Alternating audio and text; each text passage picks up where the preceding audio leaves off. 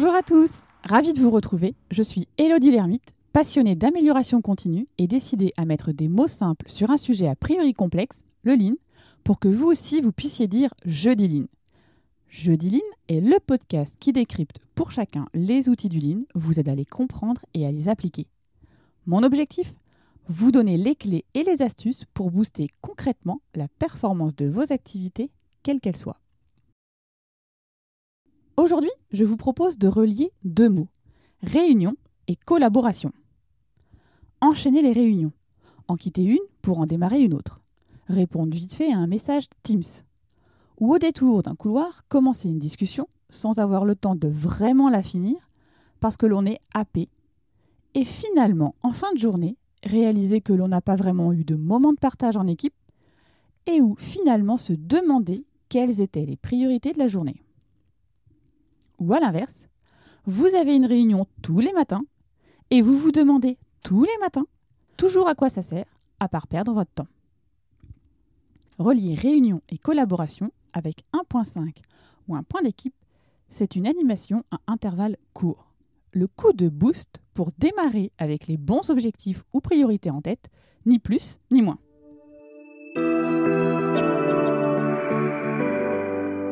Quel est le point commun entre une équipe de foot, un équipage d'avion, les forces spéciales? Ils font tous un briefing avant d'entrer dans le stade, d'accueillir les passagers ou lancer l'assaut. Réviser le plan étape par étape, chacun intervient sur les difficultés prévisibles et l'équipe élabore une manière commune de traiter le problème. Il en ressort un point central, la collaboration, la confiance mutuelle. La question initiale à se poser pour construire un point d'équipe démarre avec cette question. Qu'est-ce qui traduit une bonne journée pour chaque acteur? Répondez à cette question et vous aurez les indicateurs à suivre quotidiennement. L'approche Lean construit le pilotage autour de quatre thèmes. Sécurité, qualité, délai, coût. Dans l'esprit d'intelligence collective du Lean Management, il est fondamental d'associer tous les acteurs de l'entreprise au pilotage, chacun à son niveau et dans son champ de responsabilité. Pour que chacun puisse suivre l'évolution des indicateurs, ceux-ci doivent être visibles. La construction de supports de management visuel est essentielle. Ils permettent à tous de repérer rapidement les écarts, les tendances pour décider, les informations importantes, et aussi d'évaluer l'efficacité des plans d'action. Par exemple, pour une chaîne de production, placez toutes les pièces défectueuses dans un bac rouge. Pour la gestion des consommables, affichez sur le mur pour signaler qu'il faut commander la pièce ou l'objet lorsque le dernier est entamé. Standardisez les codes, utilisez les couleurs. Le vert pour signaler un succès, le rouge pour un échec ou un danger, et l'orange pour mettre en avant un point d'attention. Vous avez les indicateurs, un visuel, vous avez à peu près 50% du job. Les prochaines étapes, qui et quand? Qui? Les animations à intervalles courts reposent sur un petit nombre de personnes. Il s'agit d'une supervision active dont le but est d'identifier tout problème d'ordre organisationnel et d'y apporter rapidement une solution. Et pour que cela fonctionne, la taille de l'équipe n'est pas un choix organisationnel, c'est un fait humain sur le nombre de personnes avec qui vous pouvez maintenir une conversation, comme celle que vous pourriez avoir autour d'un verre au bar. Le chiffre 7 revient souvent comme au nombre maximum. Mais l'ingrédient ultime du cocktail est le chef d'orchestre, le chef d'équipe, le leader, qui peut faire le succès ou l'échec d'un point 5.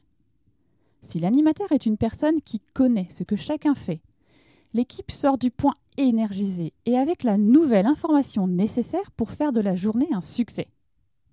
Si l'animateur est décrié par l'équipe et qu'il utilise le point pour asseoir son autorité, c'est l'opposé qui se produit. Les qualités d'un animateur sont l'écoute, la capacité à mener les débats ou à enclencher une décision, et son excellent sens du contact. La notion de hiérarchie n'est pas un critère de choix pour animer ce type de réunion. Nous avons vu le qui. Passons au quand. Le quand est-ce le bon moment, mais aussi le combien de temps pour ne pas en arriver à perdre son temps, souvenez-vous.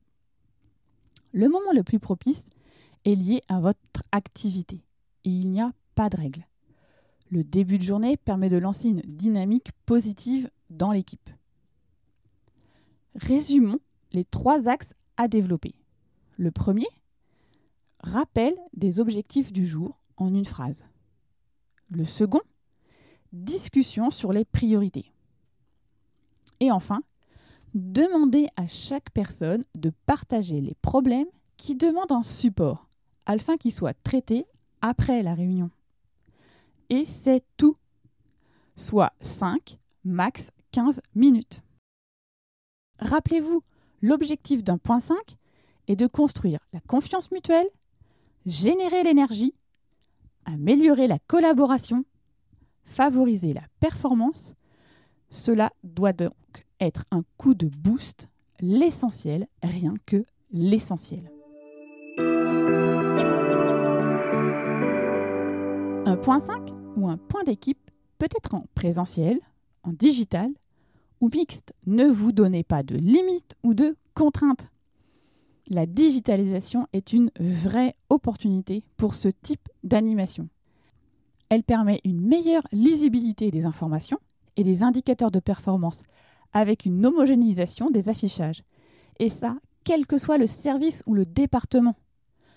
De fait, avec un référentiel commun en termes de visuel, la communication interéquipe s'en trouve facilitée. Ça va générer plus d'interactivité, d'attention et de là une escalade des alertes vers le bon niveau décisionnel pour une résolution de problème plus rapide. Mais surtout, ce qu'il va en ressortir, c'est une autonomie des équipes. Chacun à son niveau va pouvoir s'engager sur une action. Voilà, terminé pour aujourd'hui. Vous remerciez encore une fois pour l'accueil que vous faites à ce podcast. Vos encouragements et vos retours me sont sincèrement précieux. J'espère qu'il aiguise votre curiosité et l'envie d'en apprendre plus. Vous indiquez que vous pouvez attraper des visuels essentiels sur Insta, des articles avec la communauté LinkedIn. Pour m'aider à diffuser Jeudi Ligne, n'hésitez pas à me laisser un commentaire sur l'application iTunes ou 5 étoiles. Et si vous êtes sur notre plateforme d'écoute, vous pouvez m'aider à donner plus de visibilité à ce podcast en le partageant autour de vous. Et qui sait, ça permettra peut-être à vos amis ou à vos collègues d'en savoir plus sur l'amélioration continue. Enfin, si vous souhaitez me contacter, me faire un feedback, vous pouvez le faire via ces différents réseaux. Échanger avec vous est toujours une source d'apprentissage. Me reste à vous donner rendez-vous jeudi prochain. D'ici là, osez dire jeudi Line.